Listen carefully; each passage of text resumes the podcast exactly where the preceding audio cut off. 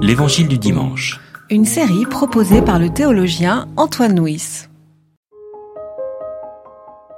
Qu'en pensez-vous? Un homme avait deux fils. Il s'adressa au premier et dit Mon enfant va travailler dans la vigne aujourd'hui. Celui-ci répondit Je ne veux pas. Plus tard, il fut pris de remords et il y alla. L'homme s'adressa alors au second et lui dit la même chose. Celui-ci répondit Bien sûr, maître, mais il n'y alla pas. Lequel des deux a fait la volonté du Père? Ils répondirent Le premier. Jésus leur dit Amen, je vous le dis. Les collecteurs des taxes et les prostituées vous devancent dans le royaume de Dieu car Jean est venu à vous par la voie de la justice, et vous ne l'avez pas cru. Ce sont les collecteurs des taxes et les prostituées qui l'ont cru. Et vous qui avez vu cela, vous n'avez pas eu de remords par la suite. Vous ne l'avez pas cru davantage.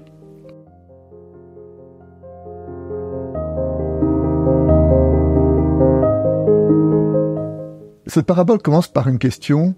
Qu'en pensez-vous? Question adressée religieux.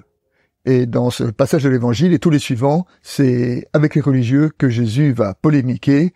Et là, le sens de la parabole, c'est de dire, euh, il ne suffit pas de faire de beaux discours, encore faut-il faire ce qu'on dit. Dans une parabole, lorsqu'il y a deux personnes, cela nous pose devant un choix. Est-ce que nous serons le premier fils ou est-ce que nous serons le deuxième fils? Et alors le sens de la parabole devient euh, clair pour nous. L'important n'est pas tant ce qu'on dit, mais ce qu'on fait. Comme le dit une euh, passage de Sermon sur la montagne, ce ne sont pas ceux qui me disent Seigneur, Seigneur qui entreront dans le royaume, mais celui-là qui fait la volonté de mon Père. Cette parabole peut être considérée comme une illustration de cette parole. Le Père dit, Mon enfant va travailler dans ma vigne aujourd'hui. Le mot important dans cette demande, c'est le mot aujourd'hui. L'aujourd'hui de la grâce, l'urgence de la foi. Ce qui est important, c'est comment, aujourd'hui, pas demain, aujourd'hui, à travers nos paroles, à travers nos rencontres, à travers nos actions, nous sommes témoins de, ce royaume de Dieu.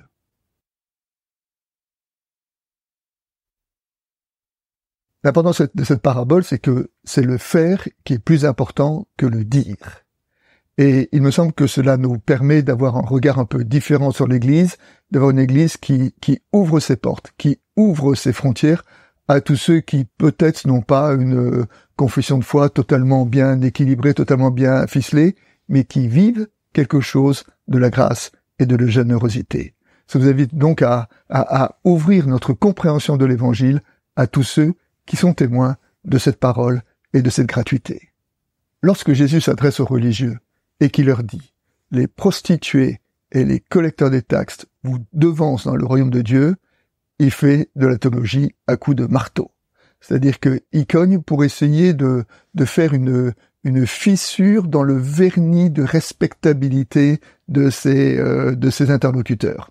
Euh, Saint disait que les honnêtes gens ne mouillent pas à la grâce. Il veut dire par là que, que la grâce coule sur eux comme euh, comme l'eau sur la plume et en faisant de la théologie comme ça à coup de marteau, Jésus essaye à faire des, des entailles pour essayer d'aller au-delà de ce vernis de la respectabilité, au-delà de, de ce vernis de, de, de, la bonne religion, de, de, de la bonne théorie, pour les atteindre dans leur faire quotidien.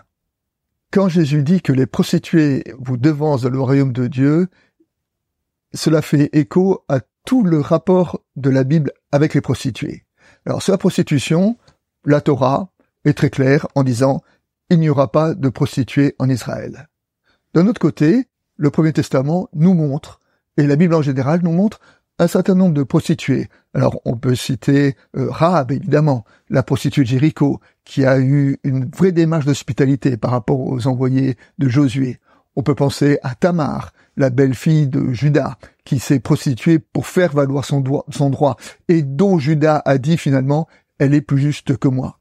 On peut penser à la femme de mauvaise vie qui a euh, essuyer les cheveux de les pieds de Jésus avec ses cheveux après avoir versé du parfum dont Jésus a dit que elle a beaucoup aimé et que en cela elle recevra beaucoup.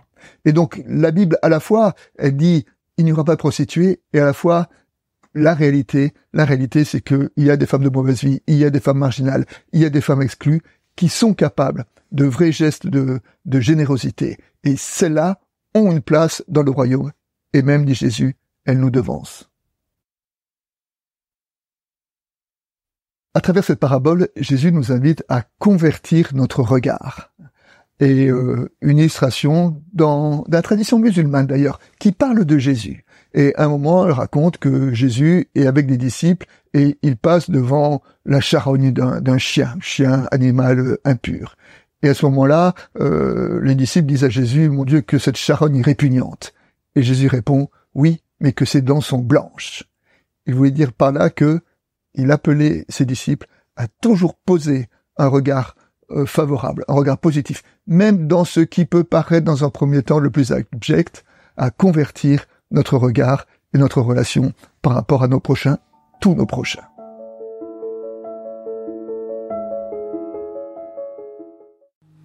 C'était L'Évangile du dimanche, Une série de regards protestants, enregistré par Antoine Nuis.